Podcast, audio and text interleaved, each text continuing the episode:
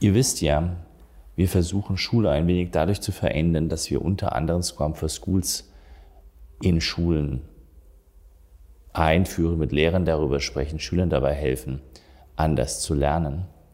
Und heute treffe ich mich mit einer ganz interessanten Persönlichkeit, Gerhard Mauch, der eigentlich aus dem Learning and Development kommt, aus traditionellen größeren Konzernen und der es aber bei Mayborn Wolf geschafft hat, eine völlig andere Lernkultur zu etablieren, die nicht von den Needs und Bedürfnissen der Organisation ausgeht, sondern sich klar macht, dass der Mensch im Mittelpunkt steht und der Mensch etwas lernen will.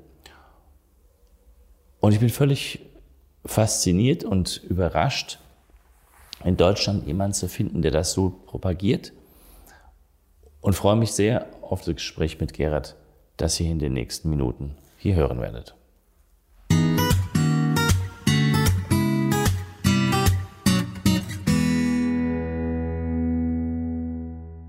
Hallo, hier ist Boris Gloger in unserer Podcast-Reihe, wo wir mit interessanten Menschen darüber sprechen, wie Lernen funktioniert, Organisationsentwicklung, Agilität.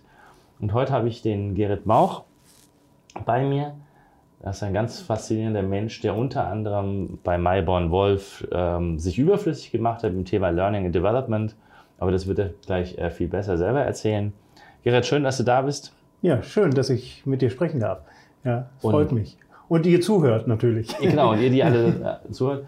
Und ähm, Gerrit, vielleicht erzählst du am besten, wer du bist, was du bis jetzt gemacht hast und was du bei Mayborn Wolf gemacht hast und warum du jetzt zur Gesellschaft für empirische Sozialforschung, Organisationsforschung, em, empirische Organisationsforschung gehst.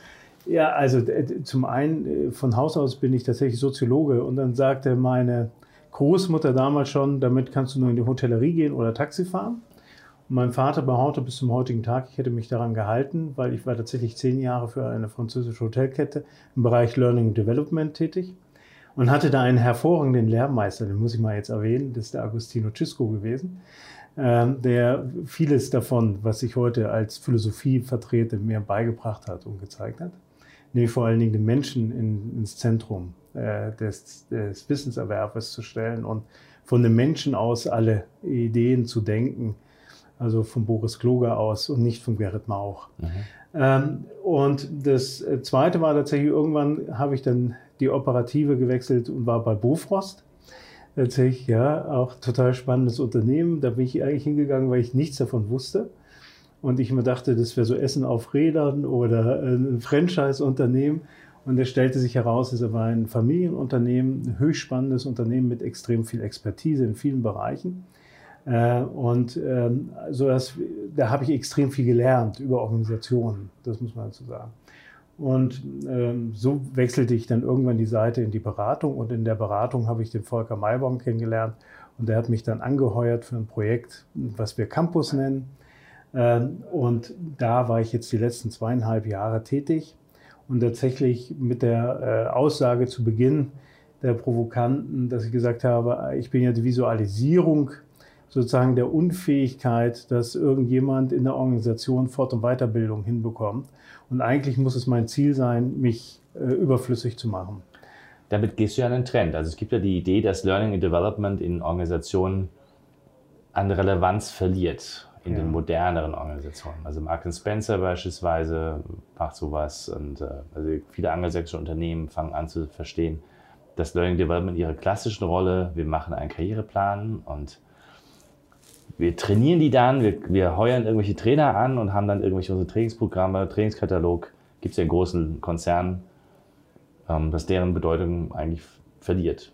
Ich würde sogar sagen, ich würde noch weitergehen. Ich würde sagen, HR verliert an Bedeutung, wenn es sich nicht neu erfindet, äh, äh, weil ich viele diese, entweder dieser Dinge auslagern kann.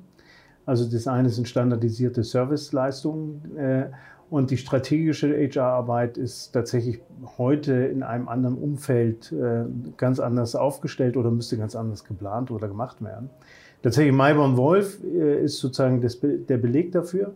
Äh, bis heute Wachstum und keine strategische HR. Also wir haben keinen, oder ich habe keinen Chef außer Volker Mayborn direkt, der mit mir über HR-Ziele spricht, sondern es gibt HR-Funktionen wie Recruiting, wie Fort- und Weiterbildung.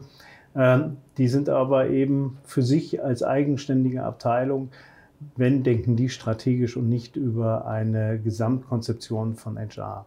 Also bis heute bei über 500 Leuten keine zentrale HR-Abteilung. Ja, aber, die, aber, so operatives HR werden die haben. Also ja, operativ, genau, machen. genau, richtig, das schon. Ja, ja, aber das sind, aber dieses HR ist neu gedacht. Also es wird wirklich als Service Center gedacht und es beschäftigt sich eben nicht nur mit Vertragswesen oder Gehältern, sondern es beschäftigt sich darüber hinaus, was kann es den Mitarbeitern Gutes tun? Wie kann es unterstützen eben in agilen Prozessen, die wir ja äh, auch haben in der Organisation? Das ist also nicht eine Verwaltungstätigkeit, im Sinne von, ich arbeite jetzt mal bis zum 15. die Löhne ab und es ist immer Zeitdruck da, Zeitdruck da, sondern es ist auch eine sehr stark serviceorientierte äh, äh, Abteilung oder äh, Kompetenzcenter, wenn man so möchte. Ja. Wie, wie, wie, ist denn das bei, bei Malvan Wolf ähm, in, in die Gesamtphilosophie oder die Gesamtstrategie einge, einge, eingesetzt oder einge, eingebettet? Das ist das richtige Wort, eingebettet. Also was ist der äh, Volker Mayborn von Mensch, dass er sowas zulässt? Und also die Firma ist gegründet worden am 200. Jahrestag der Französischen Revolution. Das sagt schon so ein bisschen was aus über ah. die Gründer, ja, über den Volker Mayborn und den Holger Wolf. Äh, die, und ich glaube, äh, ohne dass ich Ihnen jetzt zu nahe treten will, aber das ist etwas, was sie immer geprägt hat, ist die Neugier und Neugier äh, ist natürlich immer die Neugier nach Wissen, also etwas besser zu verstehen und besser zu machen. Und das Zweite, was sie geprägt hat, glaube ich, ist, dass sie von Beginn an, und das über ihr eigenes Ego, und das schätze ich sehr an beiden, hinweggehend, äh, immer den Menschen in den Mittelpunkt gestellt haben, versucht haben, aus dem gesunden Menschenverstand, das ist manchmal so ein bisschen abgegriffen, das Wort, deswegen benutze ich es nicht so gern, aber da ist es wirklich real, versucht haben, Dinge zu entwickeln. Ob das die Organisation ist oder ob das Produkte sind oder ob das Geschäftsfelder sind. Bei Mayborn Wolf versuchen wir nicht aus einem, einem Brett äh, irgendwie Organisation zu entwickeln, sondern die Organisation entwickelt sich aus den Menschen heraus. Mhm. Es finden sich Menschen zusammen und sagen, ich habe ein Thema, das ist spannend und an dem möchte ich weiter arbeiten. Und jetzt geht es eher darum, den Weg freizuräumen, dass diese Menschen auch mit diesem Thema an, das, an, äh, an den Markt kommen können. Ich könnte sagen, sowas wie ein interner Inkubator. Mhm. Ja. Ähm, äh, und so sind inzwischen 14 äh, Bereiche entstanden, operative Bereiche, die sich mit unterschiedlichsten Themen äh, IT-Softwareentwicklung oder des IT-Projektmanagements auseinandersetzen. Und das sagt alles. Also, was dazu, Funktionieren ja? die alle gleich? Die funktionieren unterschiedlichst. Aha. Also jeder hat eine Freiheit, sich zu organisieren, passend zu dem, wie er aufgestellt ist von den Menschen aus. Äh, dahinter steckt die Philosophie schon zu sagen, also wir würden uns bezeichnen als humanistisch-liberal. Eben humanistisch, weil wir den Menschen in den Vordergrund stellen. Der liberale Begriff wäre, weil wir erstmal grundsätzlich jedem zutrauen und auch vertrauen, dass er etwas richtig macht so wie in der Weiterbildung jeder einen Monat Bruttolohn zur Verfügung hat, den, mit dem er frei umgehen darf. Und der nicht kontrolliert wird, äh, weder von irgendeinem HR-Department noch von mir in der Fort- und Weiterbildung. Und ich sage jetzt nicht, ah, der Boris, jetzt muss man gucken, was der mit seinem Geld gemacht hat. Und wehe, dann macht damit keine IT-Gelinge. Das, das habe ich bei einem, einem, großen Konzern vorgeschlagen, also der strategischen mhm. HR-Abteilung habe ich das mal vorgeschlagen und gesagt, also eigentlich muss man ja Weiterbildung von Menschen her denken und sagen, wenn man es jetzt wirklich auf der agilen Szene äh, so sieht, dann ist ja die Verantwortung für Weiterbildung nicht beim Unternehmen, sondern eigentlich bei dem Mitarbeiter. Absolut. Wenn die Verantwortung für den, beim Mitarbeiter ist, brauche ich mich eigentlich nicht darum zu kümmern, ob der sich weiterbildet. Ich kann ihm dabei helfen in irgendwelchen, irgendwelchen Servicestrukturen. Aber eigentlich müsste ich ihm einfach nur sagen, es gibt x Euro, die habe ich halt, damit kannst du was anfangen oder auch, auch nicht. Ähm, wird das, und, und Malborn Wolf, die haben es umgesetzt. Die haben es umgesetzt. Also neben vielen, vielen anderen Dingen. Also ich glaube, der Ansatz zu sagen, was ich nicht mehr hören kann, äh, ist tatsächlich, dass die Menschen nicht bereit sind, sich zu verändern oder zu verändern wollen. Mhm. Das glaube ich nicht. Das ist für mich ein Dogma, Äh, was daran scheitert, eben weil ich versuche, Menschen äh, über die Menschen hinweg sie in etwas hinein zu, zu klopfen oder hineinzubringen. Vielmehr bin ich überzeugt, dass jeder Mensch sich gerne verändert, aber er möchte eben nicht verändert werden. Ja. Und das ist eben das, was Organisationen heute nach wie vor falsch rumdenken. Change Management funktioniert nicht, indem ich hergehe und sage, wie Leute sich gefälligst zu changen haben und dass sie jetzt transformieren müssen und dass sie digital werden müssen und dass sie agil arbeiten müssen und dann noch äh, tausendfach äh, draufkloppe, wenn sie es nicht tun, äh, sondern es funktioniert dadurch, weil die Menschen grundsätzlich neugierig sind und etwas verändern wollen. Der Mensch will selbstwirksam sein, sonst wären wir immer noch auf dem Stand wie vor Jahrmillionen. Mhm. Äh, aber wir haben es ja hinbekommen, uns zu entwickeln. Und deswegen ist der, man braucht eigentlich nicht hergehen und sagen, was ich zu tun habe. Das war auch etwas, was ich am Anfang lernen musste, schmerzhaft bei Mayborn Wolf. Ja, auch da, ich war es gewohnt. Dort, wo Fort- und Weiterbildung ist, bin ich. Und dort ist vorne. Und ich sage den Leuten, wie Fort- und Weiterbildung funktioniert. Und plötzlich war ich aber in einem Umfeld, wo ich gemerkt habe, hier sind Menschen, die sind weit besser ausgebildet als du. Und du kannst denen jetzt nicht einfach sagen, wie Wissen funktioniert.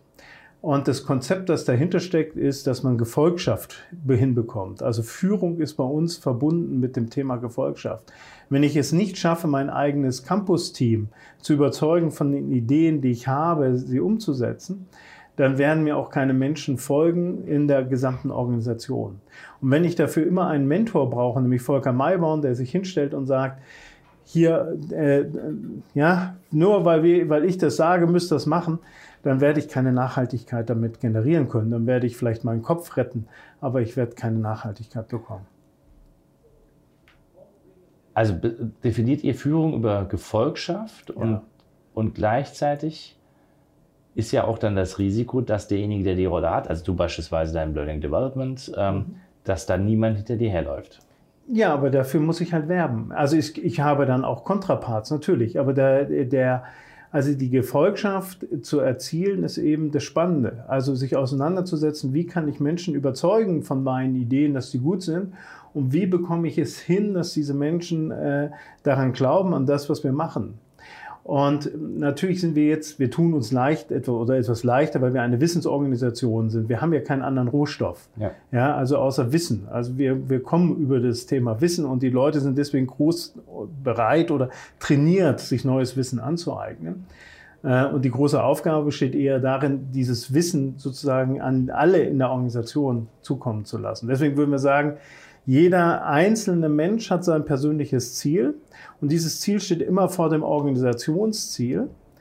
Was wir versuchen müssen als Campus ist eher zu gucken, wo sind ähnliche Ziele. Also wo hat der Boris und der Gerrit ein gleiches Ziel und wie können wir es schaffen, dass die sich jetzt synchronisieren in der Organisation. Also habe ich nochmal, also meinst, meint ihr das wirklich ernst, dass das eigentlich, dass das einzelne Ziel über dem Ziel der Organisation steht? Immer, immer. Steht ja auch so über dem Ziel der Organisation. Also du gehst ja nicht, du legst ja nicht morgens, weil du jetzt die Stempelkarte ausfüllst, legst du ja nicht dein persönliches Ziel ab. Es ist halt dann im informellen Bereich bleibt es sozusagen. Ja, also du gehst dann ja, also du gehst ja in die Firma, um dann in zweieinhalb Jahren den nächsten Karrierestep zu machen. Und der ist dir halt dann als Organisation oder als HR Development bleibt der dir verschlossen, weil du dich nur damit beschäftigst, wo die Organisation in zweieinhalb Jahren stehen möchte. Und wie kriegst du das jetzt synchronisiert? Ich meine, das ist mal eine, so radikal habe ich das noch gar nicht gedacht. Mir war ja. immer klar, ich muss Organisation und Individuum zusammen, also synchronisieren, damit, das, mhm. damit die in die gleiche mhm. Richtung laufen. Ich habe aber, vielleicht liegt es daran, dass ich Unternehmensgründer bin, immer von der Organisation her weggedacht. Mhm. Du sagst ja jetzt eigentlich, ich habe Individuen, die alle ihre eigenen Ziele verfolgen, erstmal völlig egal, ob es ein Organisationsziel gibt. Genau.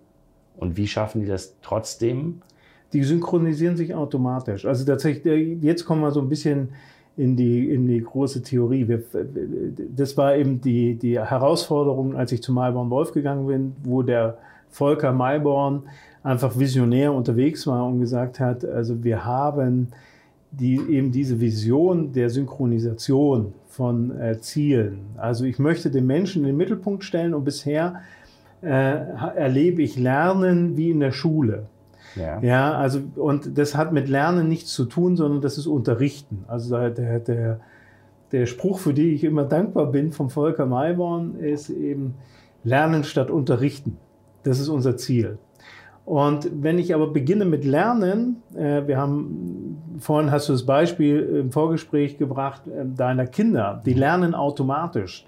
Die lernen nicht nach einem Curriculum. Also der Wahnsinn ist eigentlich, dass wir uns hinstellen und sagen, heute in der Schule äh, muss ich in der KW 43 in Mathematik auf der Seite 27 bis 33 sein und wenn du da nicht bist, fällst du durch.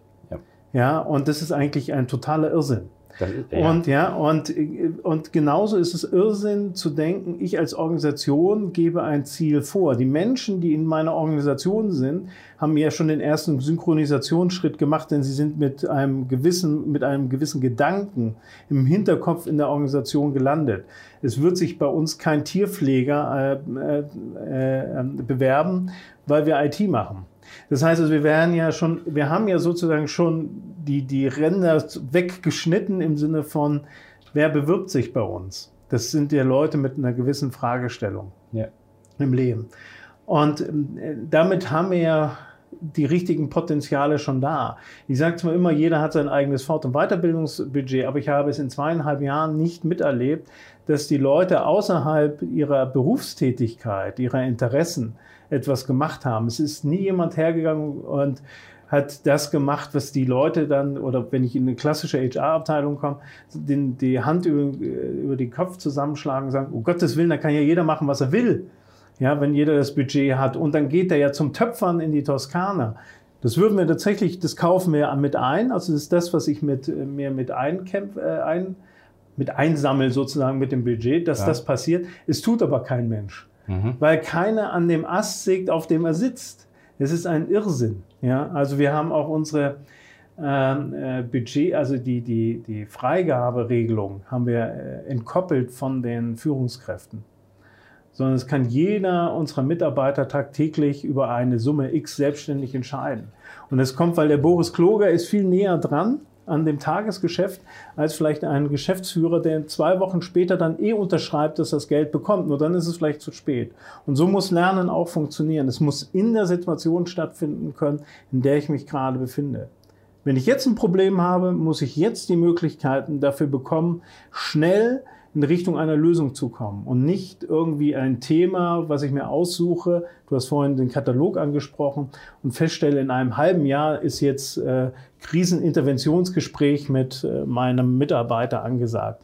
Und dann gehe ich da auf das Seminar. Ich weiß aber gar nicht mehr, warum ich mich da eigentlich angemeldet habe und eigentlich passt es gar nicht hinein in mein Alltagsgeschäft.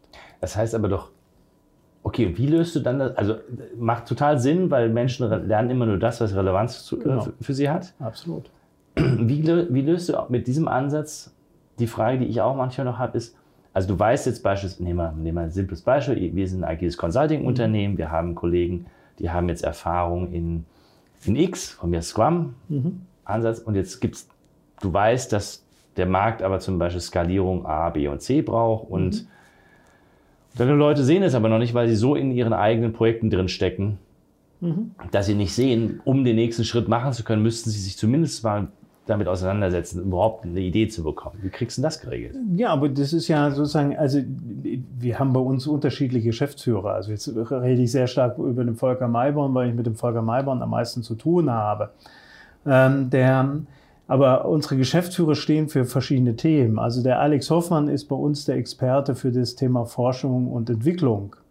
Und er gibt einfach Impulse. Also das wäre eine nächste Führungsaufgabe, ist Impulse zu, zu geben, wo er denkt, das ist richtig oder in die Richtung geht. Aber dann eben offen zu sein für den Diskurs und jetzt nicht herzugehen oder für den Dialog ähm, äh, und zu sagen, in diese Richtung müsst ihr jetzt alle gehen. Wir werden jetzt folgende fünf ähm, äh, Bereiche gründen.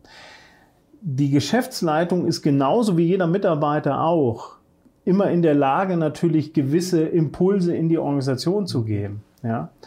Und damit sind sie ja nicht ausgenommen. Sie, sie verlieren ja nicht die, die Impulsmöglichkeit. Mhm. Was sie nicht mehr haben, sie haben keine, ah, wie soll ich sagen, äh, kein potemkisches Dorf, ja. ja, kein potemkisches Dorf der Kontrolle.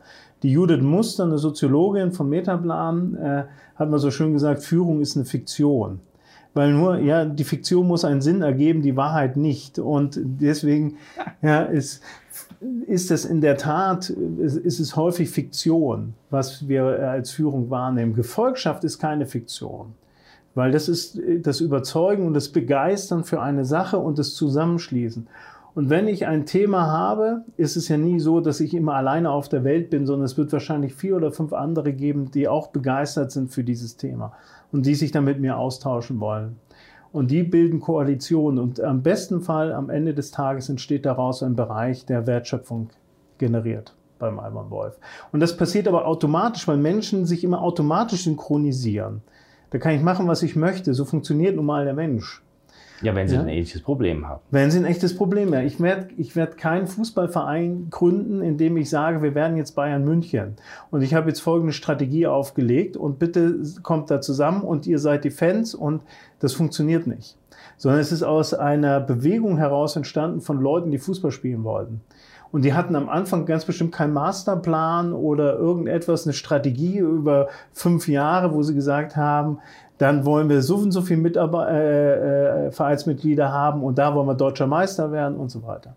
Aber so ticken wir häufig in Organisationen und dann fangen wir an, aus äh, diesem heraus ticken, ein Dogma zu machen und vor allen Dingen im Bereich Lernen ein Dogma zu machen. Weil dann sagen wir, jetzt müssen wir nur die Leute nehmen, die das mitbringen und nach der Aufgabe suchen wir jetzt aus und die Leute in die Richtung entwickeln. Aber für, ja, also ja. Ich, ich, ich erlebe auch immer wieder bei uns in der Organisation beispielsweise, dass es so einen Reflex gibt nach dem Motto, ich muss mir die richtigen Leute suchen, wenn ich mhm. eine bestimmte äh, ähm, mhm. Aufgabe lösen möchte. Ja. Was du sagst, ist ja genau umgekehrt. Man genau. muss eigentlich Menschen finden und die machen halt dann. Genau. Weil das ist die Resilienz der Organisation. Also das ist im ersten Augenblick nicht unbedingt effizient. Damit, das kauft man sich auf der anderen Seite ein.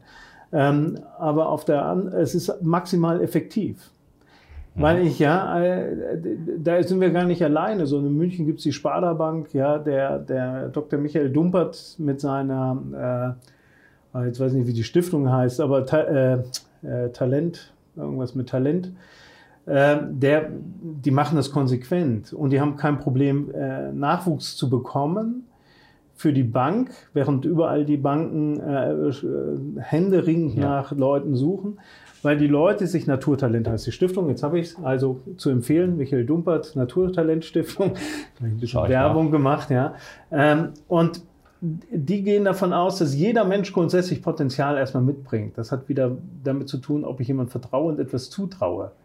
Ja. ja. der sich bei jemandem bewirbt. Also dann hat er das zumindest für sich selbst das Zutrauen, dass er eine Aufgabe lösen kann. Und er wird immer alles dafür tun, um erfolgreich zu sein in dem, was er sich selbst als Ziel gesetzt hat. Ja, und deswegen ist es viel, viel hilfreicher für eine Organisation, erstmal Menschen zu haben, die sich viel zutrauen, die viel können, die ein breiteres Spektrum an Können haben, als nur nach einer Aufgabe zu suchen. Damit mache ich, limitiere ich von vornherein die Möglichkeiten dieser Person. Es kann dazu führen, dass ich vielleicht den Falschen für eine gewisse Aufgabe eingestellt habe und ich in zwei, drei Dingen ausprobieren muss. Durchaus. Das passiert uns auch. Ähm, aber in, wenn ich jemanden habe, es ist viel schwerer, jemanden zu bekommen, der wirklich gut drauf ist, als jemanden für eine Aufgabe zu finden. Ja, hire for potential, not for. Ja, genau. For skill. Ja, und also es gibt immer den schönen Spruch, äh, wir wollen Stärken stärken.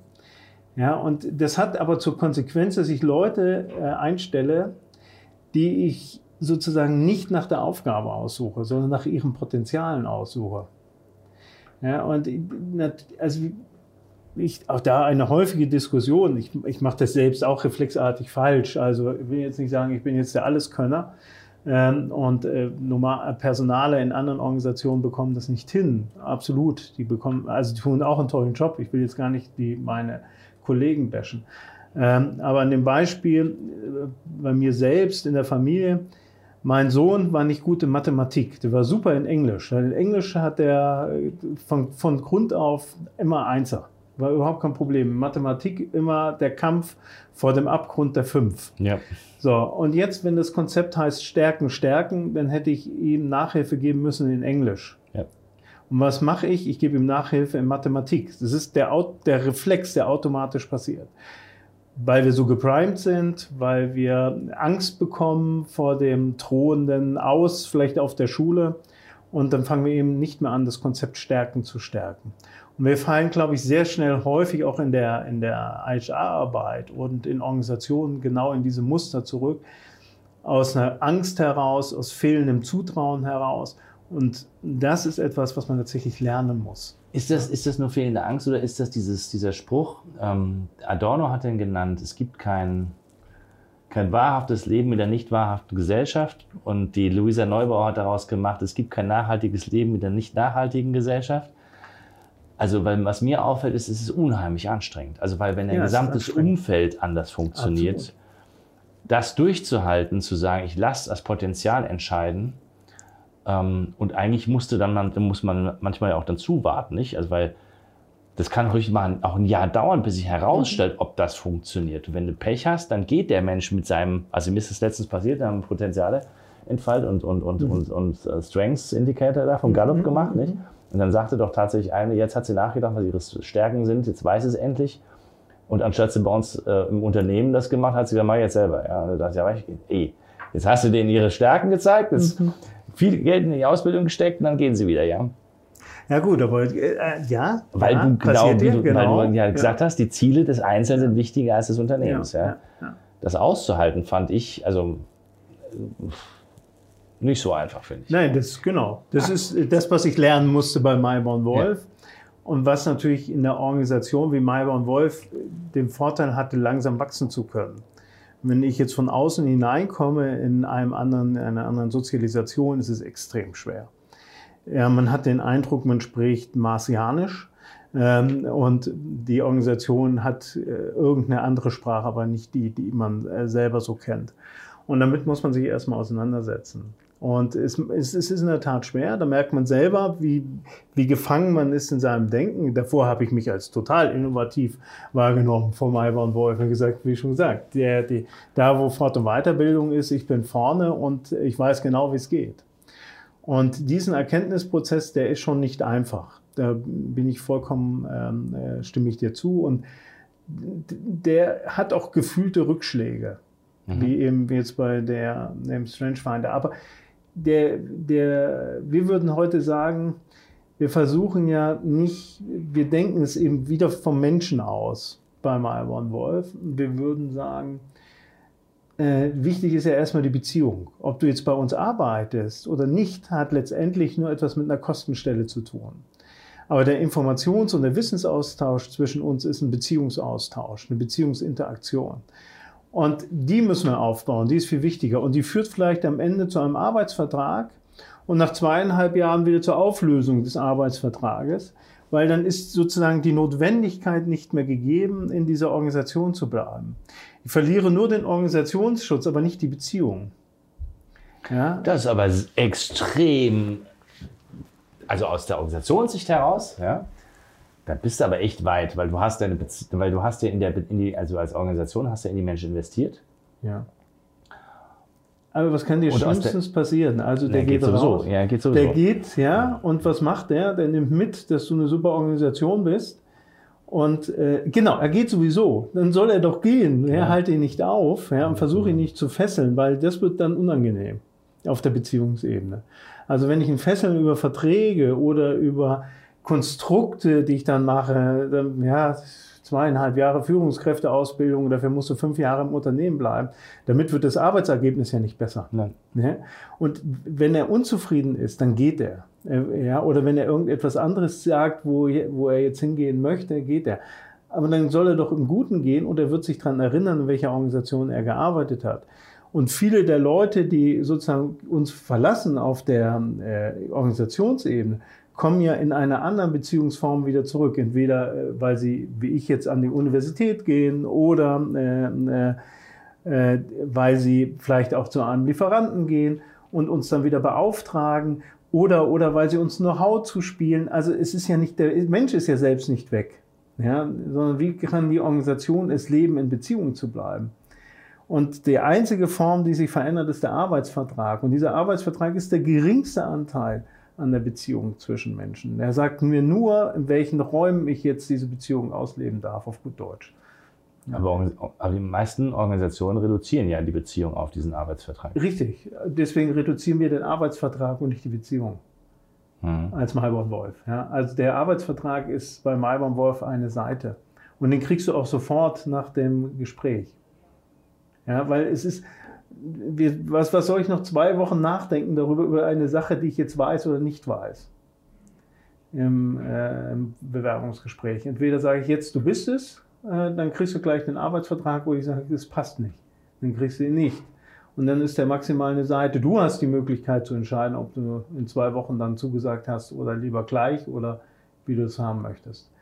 Aber wir würden uns sofort committen und sagen, du bist es und deswegen hast du hier den Arbeitsvertrag, den kriegst du hier in die Hand nach dem Arbeitsvertrag. Und wie macht ihr dann den Selektionsprozess? Also weil jetzt, ich meine, jeder kommt, kommt jetzt hier, also ich komme jetzt hier rein, mhm. habe mich beworben mhm. und rede jetzt die halbe mhm. Stunde mit dir und dann sagst du, passt oder passt nicht, oder was? Oder gibt es also, da noch ein Assessment Center oder sonst was? Nee, Assessment Center würden wir nicht machen. Also wir haben schon Assessments, also im Sinne von, wir würden jetzt denjenigen befragen. Also auch hier geht es um Beziehungsmanagement. Mhm. Marketing beginnt oder Recruiting beginnt zwei Jahre, bevor du überhaupt bei uns sozusagen im, äh, in diesem Gespräch sitzt.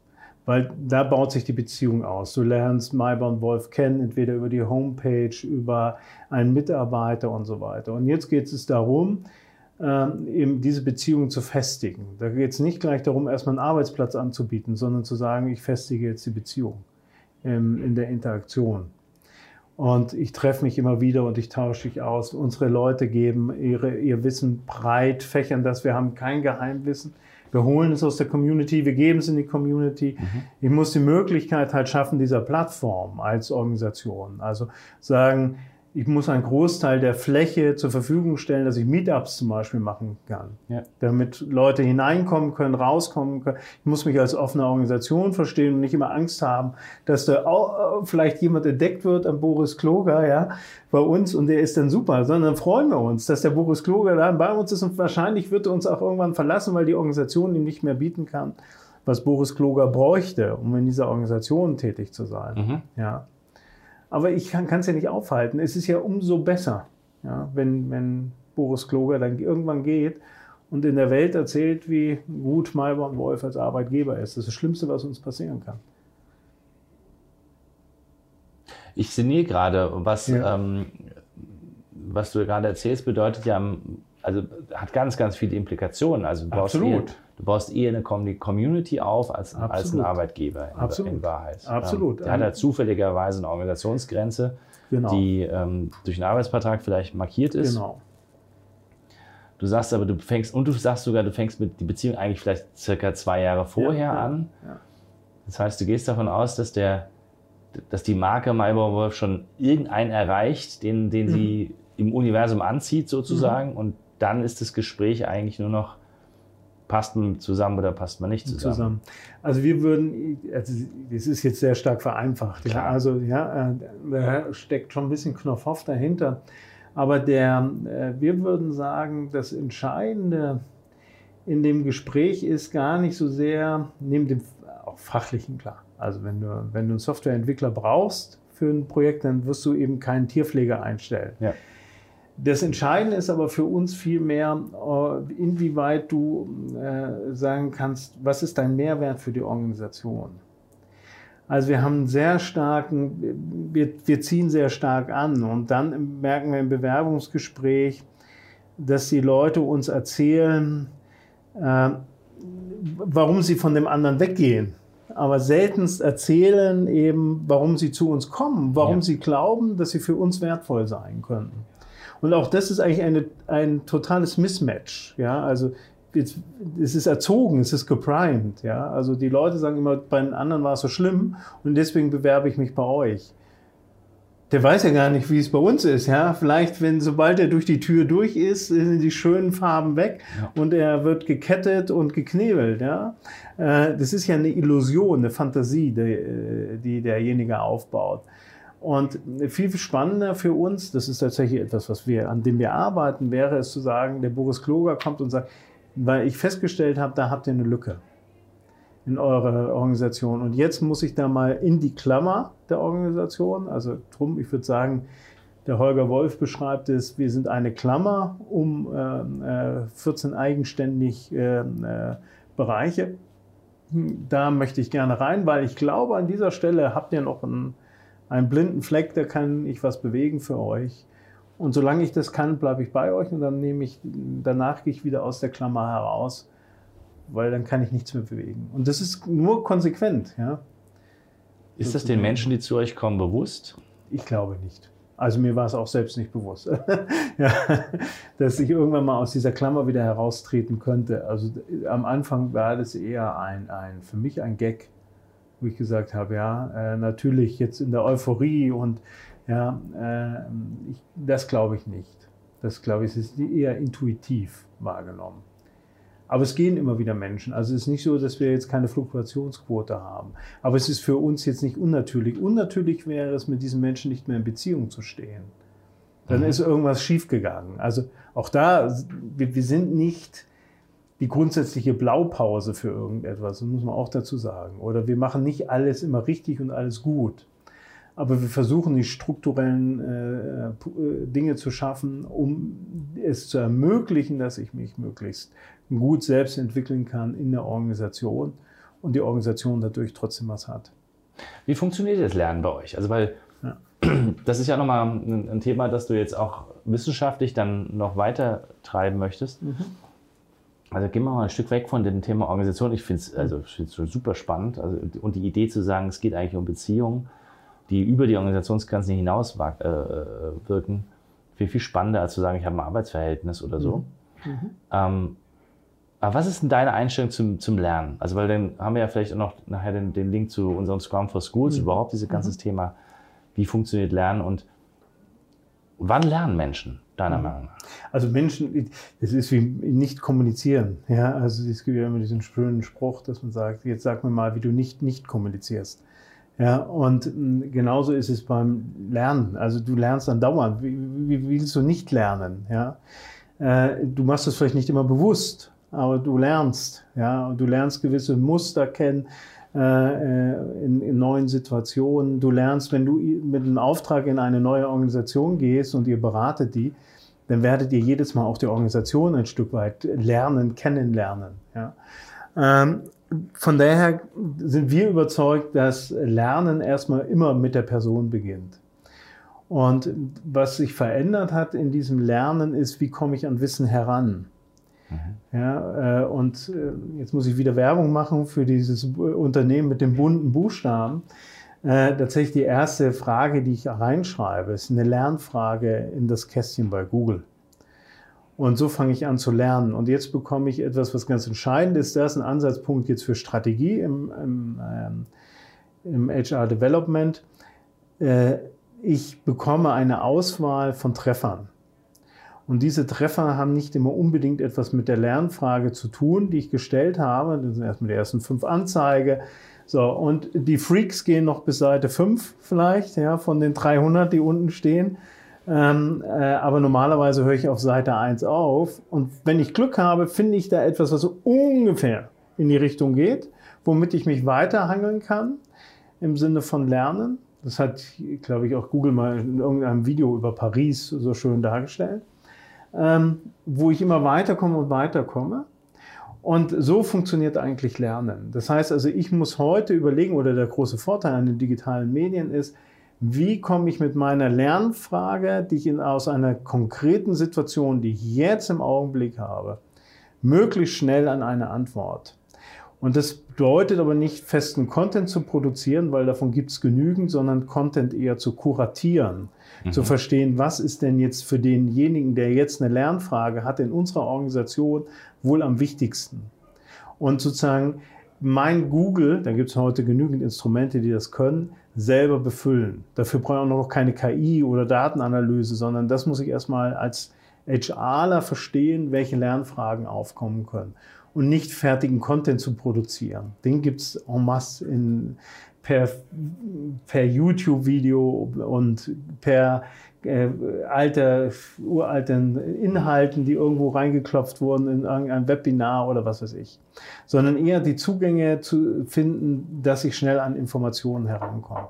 Und auch hier geht es wieder darum, eher zu ermöglichen, dass du dein Wissen teilen kannst. Wir nutzen eine Plattform dafür, die nennt sich Skillseed äh, in, in München. Mhm. Ähm, die funktioniert wie Spotify von der Logik her.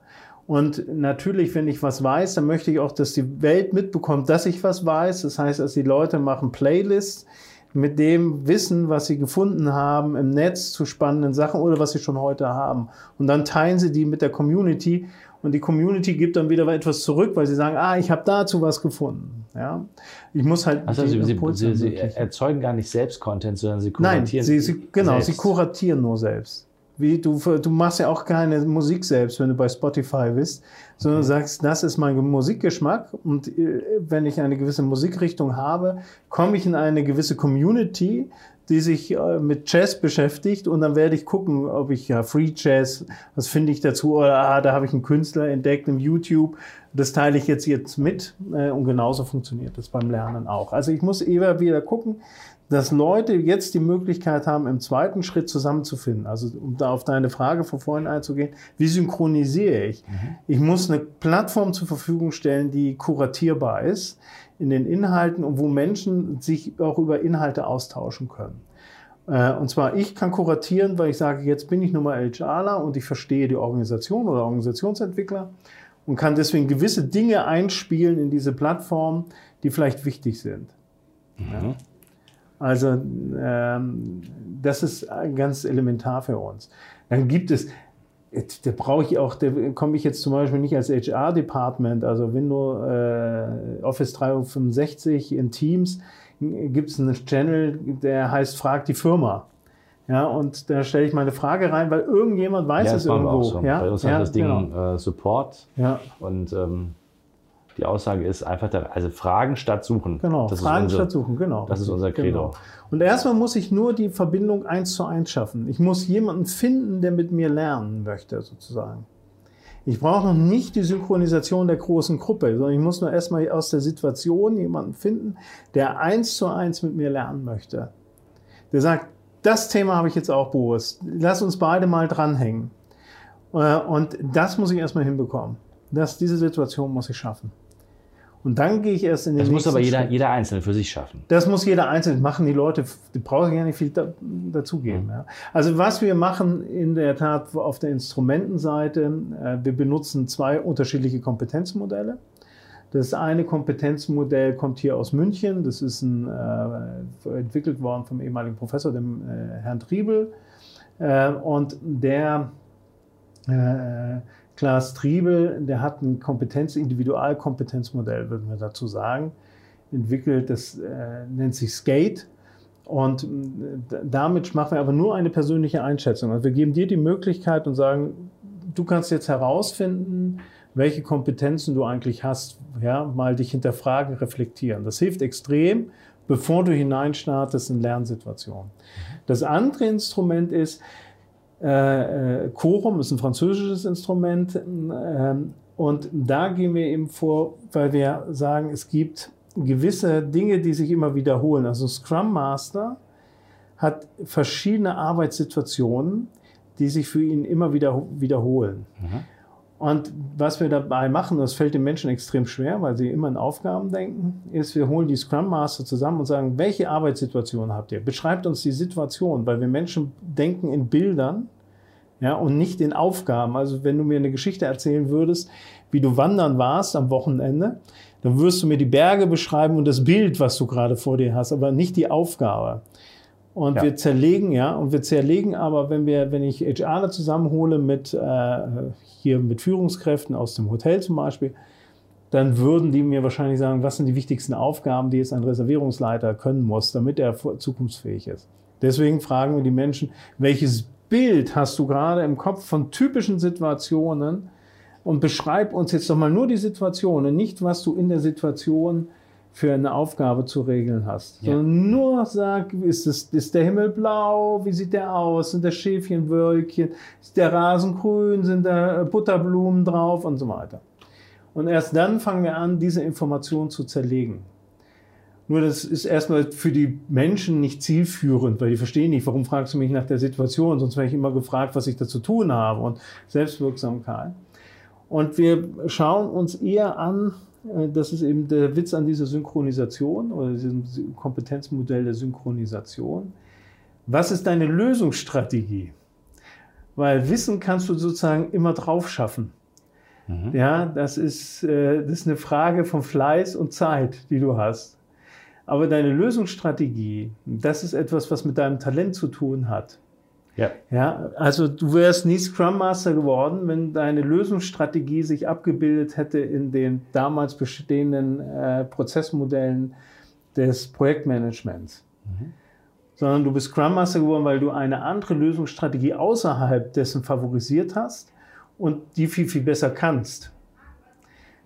Ja, und das ist ja, und ja, ja und ja, und du suchst ja auch, sagtest ja auch, ich bei der mit, mit der Frau, die du einstellen wolltest, wahrscheinlich fandest du sie so spannend, weil sie, weil du intuitiv gespürt hast, sie hat ein ähnliches Vorgehen in der Lösungsstrategie. Nicht, weil sie irgendwann mal einen Scrum Master Kurs bei scrum.org gemacht hat oder mhm. ähnliches, ja, sondern weil sie irgendetwas hat, wo du denkst, sie geht genauso vor, wie du das tun würdest. Das und, sein. Ja, dieser Bias, den jeder hat. Genau, dieser Bias, den jeder hat. Und wir denken, wir definieren uns immer ganz stark über das Wissen, weil wir immer denken, wir sind nur fähig, etwas zu tun, weil wir ein gewisses Wissen haben. Und dieses Instrument geht eben anders vor. Es schaut sich die Lösungsstrategie an, äh, ist in Frankreich angewendet worden äh, bei der Zerschlagung von damals Renault und PSA oder in der Entstehung von PSA äh, als extrem viele Werker plötzlich raus mussten, äh, ja, äh, mit über 40 und äh, eben keinen Job mehr hatten am Band. Und dann ging es darum, nicht zu sagen, wo kann ich die jetzt nochmal in der Automobilindustrie unterbringen, weil da war ja kein Job da, äh, sondern wo ist ihre Lösungsstrategie? Und dann haben sie festgestellt, dass es Leute gab, die haben wunderbar in die Pflege gepasst von ihrer Lösungsstrategie. Ich musste ihnen dann halt die Pflegethemen beibringen. Es gab aber auch Leute, die wollten lieber Tischler werden, weil sie eine gewisse Lösungsstrategie haben. Und da kann ich Muster finden. Es gibt Muster in der Lösungsstrategie und ich muss gucken, dass ich die Leute zusammenbringe mit ähnlichen Lösungsstrategien. Das ist dann viel effektiver im Lernen, als wenn ich die versuche, krampfhaft in einen Raum zu pressen, wo ich vorne als, Lehr als äh, Lehrer oder als Trainer als einziger weiß, wie es geht sozusagen und davon überzeugt bin und die Leute immer nur sequenziell maximal mit dabei sind, weil gewisse Dinge entweder nicht ihrer Lösungsstrategie entsprechen, die sie verfolgen, oder sie die Dinge schon gehört haben. Dann gibst du aber doch gerade in der Sekunde, also ich meine, ich finde das total spannend, aber dann gibst du doch als Trainer in Wirklichkeit funktioniert dann der Trainer überhaupt nicht mehr. Weil der Trainer funktioniert, hat noch nie funktioniert. Dann müsstest du theoretisch hingehen und sagen, und das ist ja die ja. Aussage, die einige treffen, zu sagen, dann haben wir echtes Self-Directed Learning und jeder muss immer ja. für sich selbst schauen, was das Beste für sich für Na, Der Trainer hat eine andere Funktion. Also er, der Trainer muss natürlich, das, also wie schon gesagt, mir ging es ja nicht anders. Äh, auch mein eigenes Ego ist, geht davon aus und mich kannst du heute in den Trainingsraum stellen und ich werde immer noch denken, dass ich das, der einzige Schlaue bin. Ja, obwohl mir zwölf Menschen gegenüber sitzen, die in Summe schon mal per se schlauer sind als ich. Aber die, äh, ich würde es genauso immer noch machen. Das war auch für uns ein Lernprozess mit den Trainern zusammen, dass wir nämlich zu den Trainern gesagt haben, du hast maximal die Hoheit über 15 Minuten noch, wenn wir dich als Trainer einkaufen. Und es geht nur darum, die Leute mit einem Modell vertraut zu machen. Und zwar nur ein Modell, nicht 27 Modelle. Und du hast maximal zwei Stunden Zeit, mit denen zu arbeiten. Und du moderierst nur den Prozess. Du gehst weg von äh, den acht Stunden an einem Stück Trainings hin zu vier kleinen Einheiten, vielleicht über den Tag verteilt. Oder vielleicht auch nur drei. Ja. Und das ist dann der zweite Schritt. Also für uns muss Fort- und Weiterbildung alltagsintegrierbar sein. Also situationsorientiert ist der Auslöser. Da brauche ich schnellen Zugang zu Informationen, aber diese Informationen helfen mir nicht, um, ähm, um gleich eine Fragestellung im Sinne von Verfestigung, von Wiederholung herzustellen. Also vom wirklichen Lernen. Um etwas äh, sicher zu können, muss ich es wiederholen. Sondern sie helfen mir sozusagen erstmal eine Frage zu beantworten. Aber da bin ich noch nicht sozusagen der Meister dann darin. Mhm. Äh, und diese Meisterschaft erreiche ich eben wieder nur, und da sind wir auch konsequent, im analogen Zusammensein mit anderen. In kleinen Lerngruppen. Lieber kleiner, lieber äh, zwei bis vier Stunden, wir würden sagen, ein, ein Seminar muss wie ein Meeting hineinpassen in deinen Tagesablauf. Es muss alltagsintegriert sein. Also situationsorientiert, alltagsintegriert. Beim ersten Digital First, wir gehen da auch so weit und probieren äh, Remote-Coaching-Plattformen aus, unterschiedlichste. Und beim zweiten und kuratierte äh, Angebote. Und dann im zweiten aber analog, konsequent analog. Der Mensch muss mit allen fünf Sinnen lernen. Die Gruppe muss zusammenkommen. Es müssen vier bis sechs Leute maximal sein. Es muss in deinen Kalender passen, äh, so dass du es hinbekommst. Und der Trainer darf nur Input geben.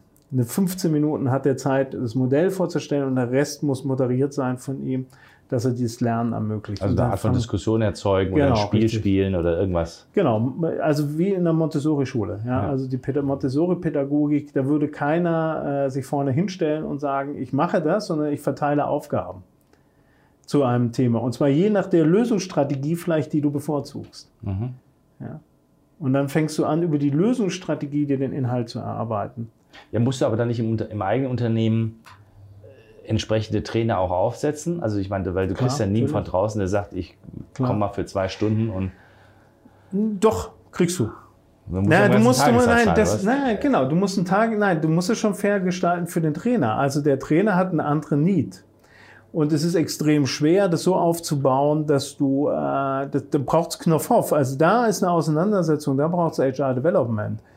Ja, ich muss mich mit dem Trainer auseinandersetzen und ich muss die einzelnen Inhalte, die ich anbiete, muss ich mit dem Trainer in zwei Stunden äh, Blöcke verteilen, zerteilen, äh, aufbauen. Ich muss sie zusammenfügen. Wir machen da Fahrpläne draus. Also eine Kollegin von mir hat das äh, irgendwann mal grafisch in einen Fahrplan umgesetzt und seitdem haben wir so wie so, so einen Netzplan. Ja, und ich sehe, wo ich umsteigen kann, auch in den Themen. Also wo ich jetzt sage, ah, jetzt bin ich an dem Punkt zwei Stunden äh, und jetzt steige ich vielleicht um auf das nächste Thema auf eine andere Bahn, die mich woanders hinführt. Also extrem modularisiert? Total extrem modularisiert. Also das Ziel ist es zu modularisieren. Das bedeutet nicht, dass wir nicht auch hergehen würden und sagen, äh, es gibt Dinge, da macht es, ergibt es keinen äh, Sinn, es so zu tun.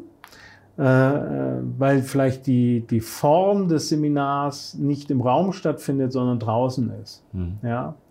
Ähm, da würden wir dann sagen, da brechen wir das Konzept, aber der, also auch der, das, der Regelbruch gehört natürlich mit dazu. Aber das Ziel ist es erstmal modular, so kleinteilig als möglich, mit kleinen, aber konsequenten analogen Gruppen zu arbeiten. Also wir glauben nicht, dass das Digitale das Analoge ablöst, sondern es sind zwei verschiedene Felder, auf denen ich mich bewege. Mhm.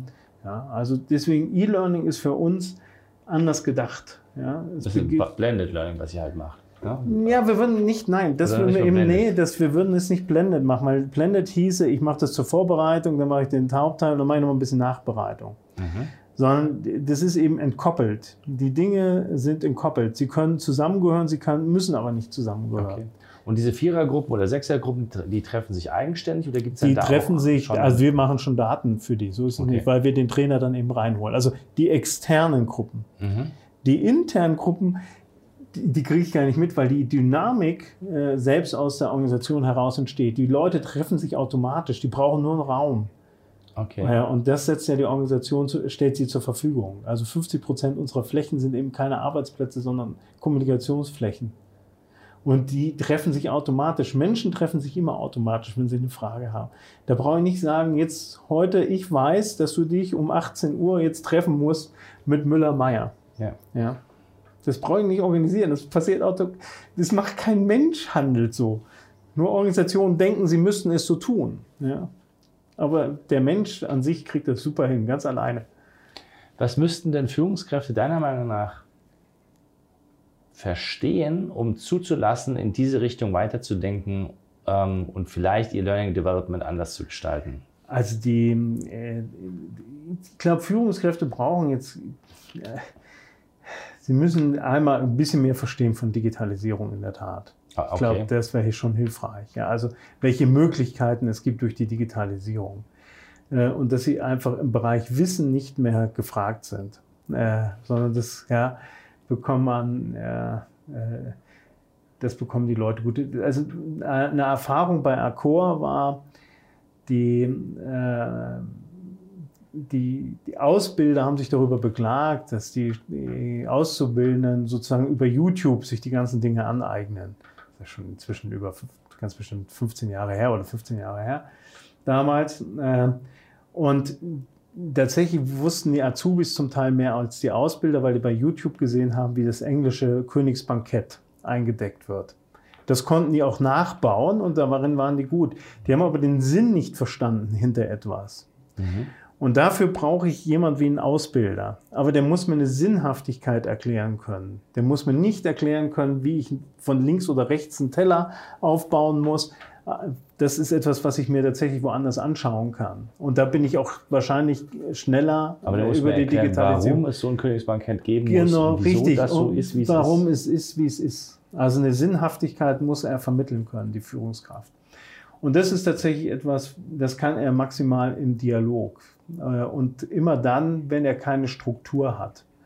Äh, wir würden uns selber bezeichnen als unterstrukturiert und überführt, weil wir sehr viele standardisierte Führungsprozesse über Hierarchie abgeschafft haben. Also Hierarchie ist nichts wie die Standardisierung von Führung. Äh, Moment, also jetzt, jetzt, hängst du mich gerade ab. Noch. Ja.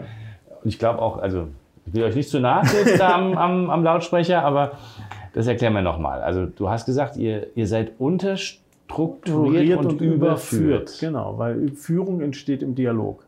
Okay. Im Austausch mit dem Einzelnen. In der das heißt, muss da sein. Ich kann nicht einfach.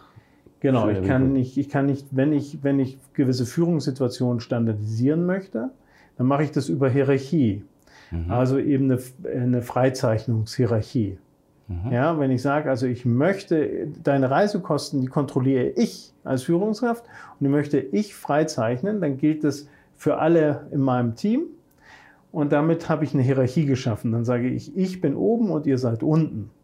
Und in dem Augenblick standardisiere ich meine Führungsleistung. Das macht mich schneller, effizienter. Und das ist auch gut, weil Organisationen das brauchen. Also deswegen würden wir Hierarchie nie ablehnen. Ja, es gibt gewisse Führungsprozesse, die müssen wir über Hierarchie organisieren. Mhm. Und ähm, nur nicht jeder Führungsprozess, der heute über Hierarchie organisiert ist, ist noch notwendig, ihn zu über Hierarchie zu organisieren. Sondern der entsteht im Dialog. Ich könnte auch deine Reisekosten jedes Mal mit dir diskutieren, sagen, war es denn dann notwendig, dass du mit der ersten Klasse gefahren bist?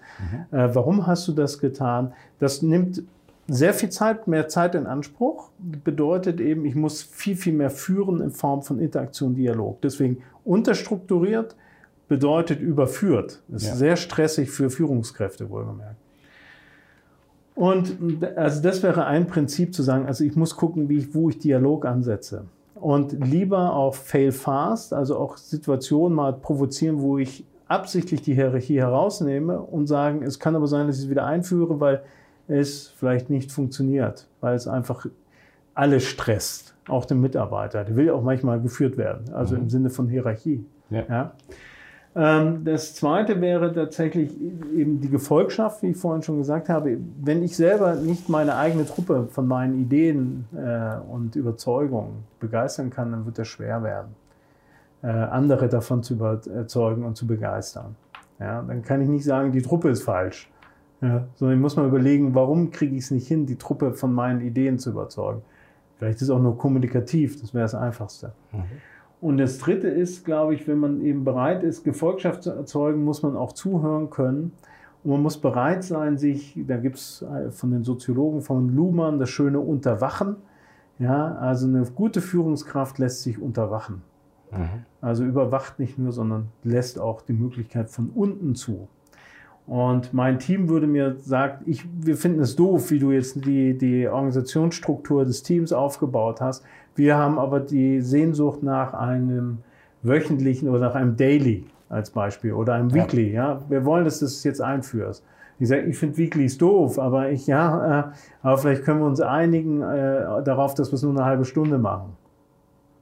Ja, dann bin ich unterwacht worden von meinem Team. Dann hat mein Team mir etwas vorgeschlagen, was dem Team hilft, aus welchem Grund auch immer. Das wäre ja, auch sinnvoll, ja, nicht? Genau. Weil, wenn man Natürlich, möchte, dass sich Menschen selbst organisieren, genau. dann müssen sie in der Lage sein, Absolut. mit wem auch immer, ob das jetzt eine agile oder nicht agile Organisation ist, äh, mal sagen zu dürfen, also das funktioniert, lieber äh, genau. Chef, nicht, äh, lass uns das mal irgendwie anders organisieren.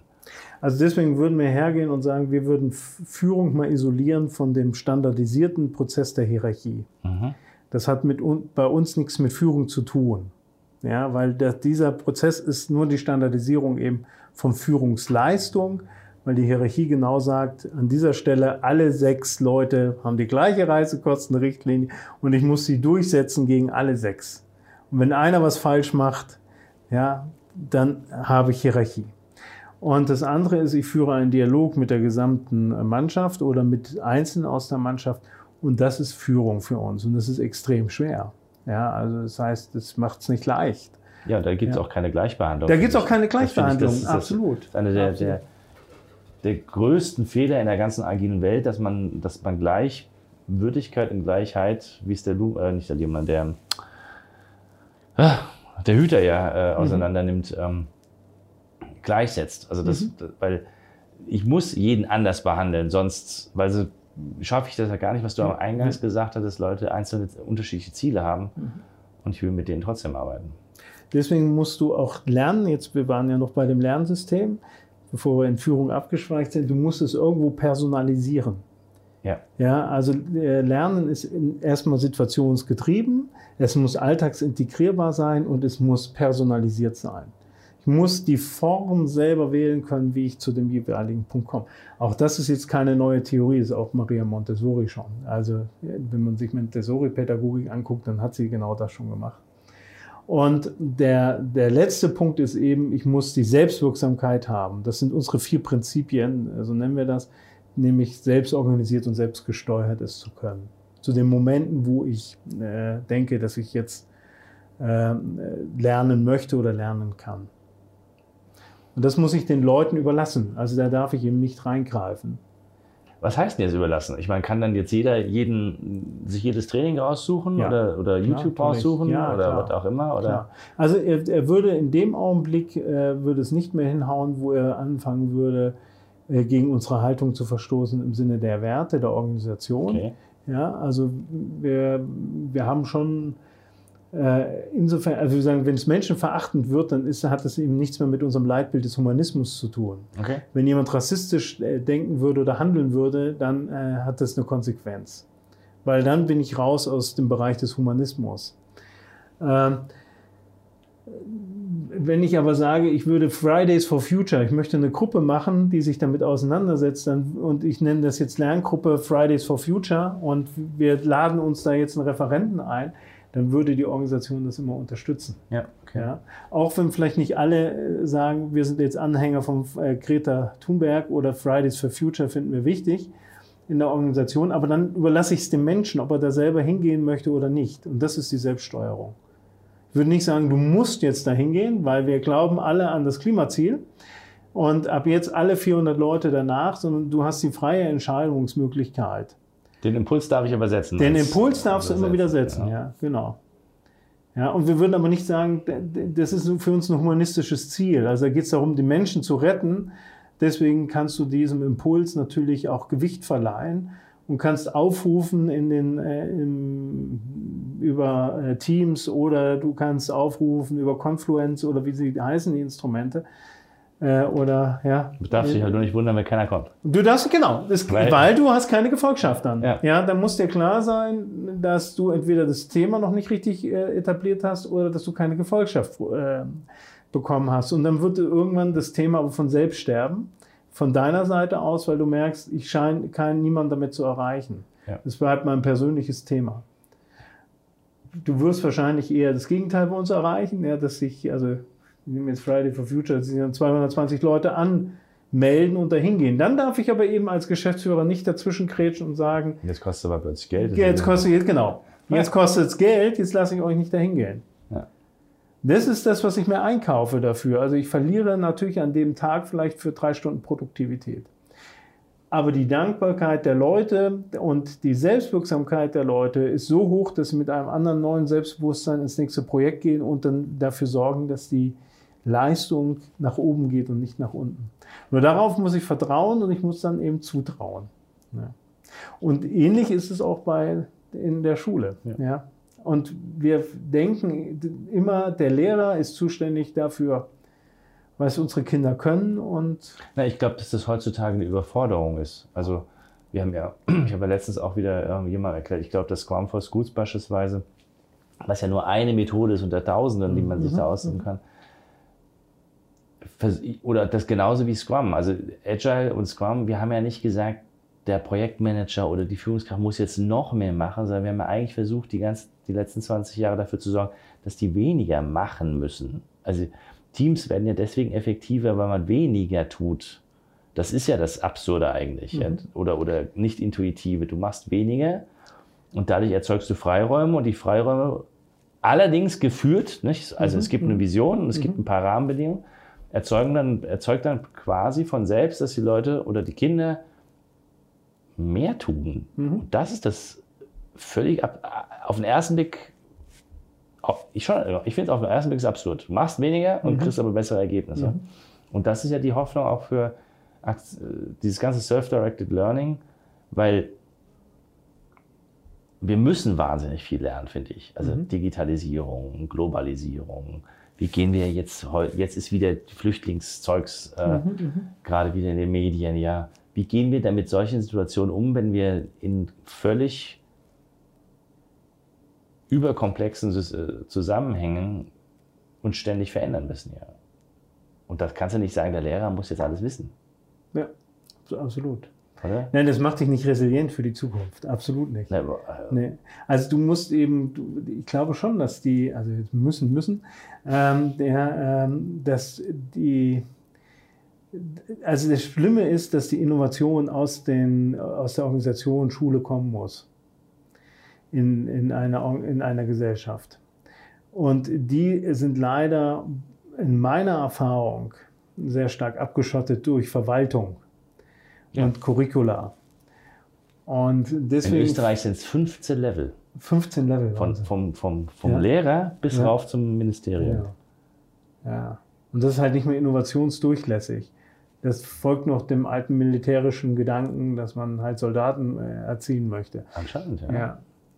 Also von daher finde ich eure, eure Idee, der Scrum for School, äh, worüber wir in Kontakt gekommen sind, auch äh, extrem hilfreich.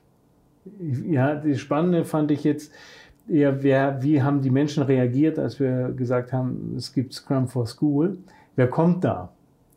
Und äh, das Spannende ist, dass äh, man eher auf Leute trifft, die auch jetzt schon mit Scrum arbeiten, die davon überzeugt sind, dass es wichtig ist für die Schule. Ja.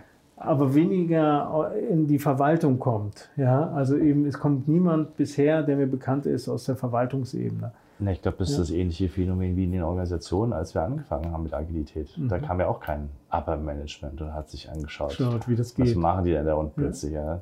Da hattest du Glück, wenn du machen durftest, was du wolltest und es mal ausprobieren konntest. Ja. Also mein allererster Chef hat gesagt, mir völlig egal, wie du da, was du da jetzt tust, solange das Projekt da rennt, mhm. mach halt, ja. Und ich glaube, ein ähnliches Phänomen werden wir in den Verwaltungen auch haben. Also in den, in, nicht in den Verwaltungen, in den Schulen auch haben. Die Frage, die sich ja eher stellt, ist, lassen die das zu? Mhm. Oder, und das ist eine Beobachtung, die wir jetzt zum Beispiel in Österreich machen, in Österreich zum Beispiel gibt es keine, es gibt eine Schulpflicht, aber es gibt eher eine Art Bildungspflicht. Das heißt, mhm. du kannst deine Kinder aus der Schule nehmen, kannst sagen, ich mhm. unterrichte die zu Hause, wenn ich einmal im Jahr mit denen so eine mhm. Prüfung mache. Mhm. Das ist nicht wie in Deutschland, wenn du nicht in die Schule gehst, kommt die Polizei. Kommt die Polizei, ja. Und, ähm, und da ist jetzt das große Problem, dass die anscheinend diese Prüfungen immer, immer heftiger anziehen, weil sie quasi die Kinder dazu zwingen wollen, dann doch genau den Schulstoff zu lernen, der in der Schule drankommt. Ja. Was eine Absurdität ist, mhm. weil die, die, Kids lernen ja. Mhm. ja. Die lernen vielleicht nicht in dem Tempo, aber dann, du hast es vorhin erwähnt, ja, der, der eine ist halt in Englisch mal schneller und das genau. nächste Jahr ist er vielleicht fitter wieder in Mathe, weil er aus irgendeinem Grund plötzlich das Thema interessiert. So war es jedenfalls bei mir. Also ich mhm. hatte mal ein halbes Jahr, da habe ich Mathe überhaupt nichts begriffen und ein halbes Jahr später hast du plötzlich Klick gemacht und dann ging es wieder. Ja. Und das lässt, lassen halt solche Prüfungssysteme nicht zu. Also es, gibt eine, es scheint eine Tendenz gerade zu geben, von den Verwaltungen noch mehr durchzugreifen. und ich glaube, das ist in Deutschland auch so. Also weil Absolut. Ich glaube, ja, es sind so Abwehrkämpfe nochmal. Ja. und Verwaltungen denken halt immer im Curriculum. Das ist, da kommst nicht dran vorbei. Ja, ist aber eigentlich schade, weil Schade, das Curriculum ja. ist doch etwas. Ich finde das völlig überholt. Also natürlich kann ich mir die Zitronensäurezyklus äh, reinpfeifen und die binomischen Formeln. Nur wann in deinem Leben hast du noch mal binomische Formeln gebraucht, um dann irgendeine Gleichung äh, zu vereinfachen? wann Ja, hast du das? Also, hm, ich weiß nicht. Und das haben wir ein halbes Jahr gemacht. Ja, Also, ja, weiß ich nicht. Boah. Ja. Also jetzt, jetzt muss ich, auch- die, die binomische Formel war jetzt wichtiger, aber gab, ich würde dir grundsätzlich zustimmen, äh, dass in der, also ich glaube, ganz, ganz viele Dinge, wenn du mich fragen würdest, was hast du am 12. Juni 1978 äh, gelernt, dann wüsste ich das heute nicht mehr. Ja, ja. Und ich fand es, der Ulmen hat mal gesagt, also für mein Leben habe ich die vier ersten Jahre gebraucht, weil habe ich Rechnen, Schreiben und Lesen gelernt. Und danach kam nichts mehr Aufregendes mehr. Das fand ich ein sehr schöner Spruch, aber es ist in der Tat so. Also, indem ich Wissensanteile erhöhe oder noch was draufhaue, noch was draufhaue, wird es nicht besser. Nein, ich glaube, man muss den Kindern beibringen. Ja, also ich glaube, also ich bin da. Ich habe letztens mit einem Professor gesprochen, der hat gesagt, naja, also beim Freilernen beispielsweise muss man dann akzeptieren, dass die Kinder mit zwölf vielleicht noch nicht lesen können. Mhm. Und dann sage ich, ja, aber dann krampft sich mein Bauch jetzt schon zusammen. Also wenn meine Tochter mit zwölf noch nicht lesen könnte, dann hätte ich, glaube ich, ein Thema. Mhm. Dann sage ich, ja, aber die lernt das, wenn sie dann wirklich will, in zwei Wochen. Absolut. Ja. Und das ist so verrückt, ne? Ja. Also, weil ich weiß noch, wie schwer ich es hatte, aber ich habe wirklich lange gebraucht, zwei Jahre gebraucht, bis ich lesen konnte. Und dann denke ich mir immer, das ist so ineffektiv. Mhm. Also, weil die Kinder, aber so, du beschreibst es ja vom Arbeitsleben auch, da werden Leute in irgendwelche Trainings gepresst, das kostet ein Wahnsinnsgeld. Kosten Wahnsinnsgeld, ja. Ist totaler Irrsinn, aber ja. Und ich glaube, das waren, was haben die erzählt, 400 Milliarden? Nee, 400 Millionen im Jahr werden, werden verpulvert in, in Weiterbildungskosten und 15 Prozent sind effektiv. Und Kann nicht. Ja, aber deine Aufmerksamkeitsspanne wäre schon viel zu gering, als dass es effektiv sein kann. Oder? Ja.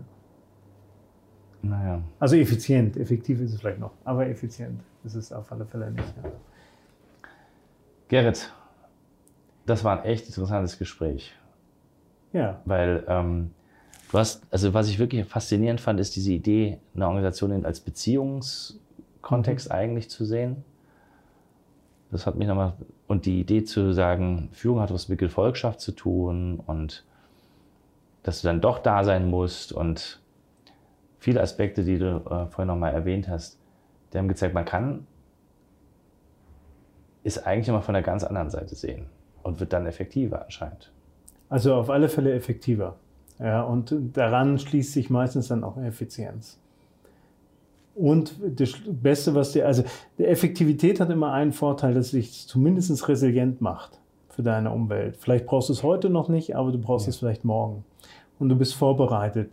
Ähm, die Grundidee tatsächlich eben aus der Hotellerie äh, war äh, vom Volker Maiwan und ich, als wir angefangen haben, haben wir das auf eine äh, Papierserviette wirklich klassisch in einem Italiener runtergeschrieben und wir haben das genannt, Fort- und Weiterbildung muss funktionieren, Mise en place, wie in der Hotellerie. Sei vorbereitet auf eine Situation, die du heute nicht einschätzen kannst. Du weißt nicht, ob um 17 Uhr die Tür aufgeht und eine Gruppe Italiener, nicht gut, äh, hereinkommt oder ob äh, der Geschäftsreisende Boris äh, Kloger hineinkommt und äh, sein Zimmer haben möchte. Das kannst du nicht voraussehen. Du weißt nicht, was passieren wird in den nächsten vielen Stunden, aber du kannst dich vorbereiten auf diese Situation. Und ich glaube, Lernen ist heute mehr denn je eine Vorbereitung auf mögliche Situationen. Und Wissen ist immer statisch und damit nicht ausreichend. Gerrit, vielen, vielen Dank Danke für dir für deine fast Zeit. anderthalb Stunden. Ja, Also mal gucken, wer sich das noch anhört. Naja, ich fand es interessant, vielen Dank und Mhm. vielleicht wiederholen wir das nochmal, wenn du mir äh, noch berichten kannst, wie das dann in deiner Forschung genau, Offen ist. genau Ja. sein wird. Sehr schön. Vielen Dank. Danke dir, Ciao. Ciao.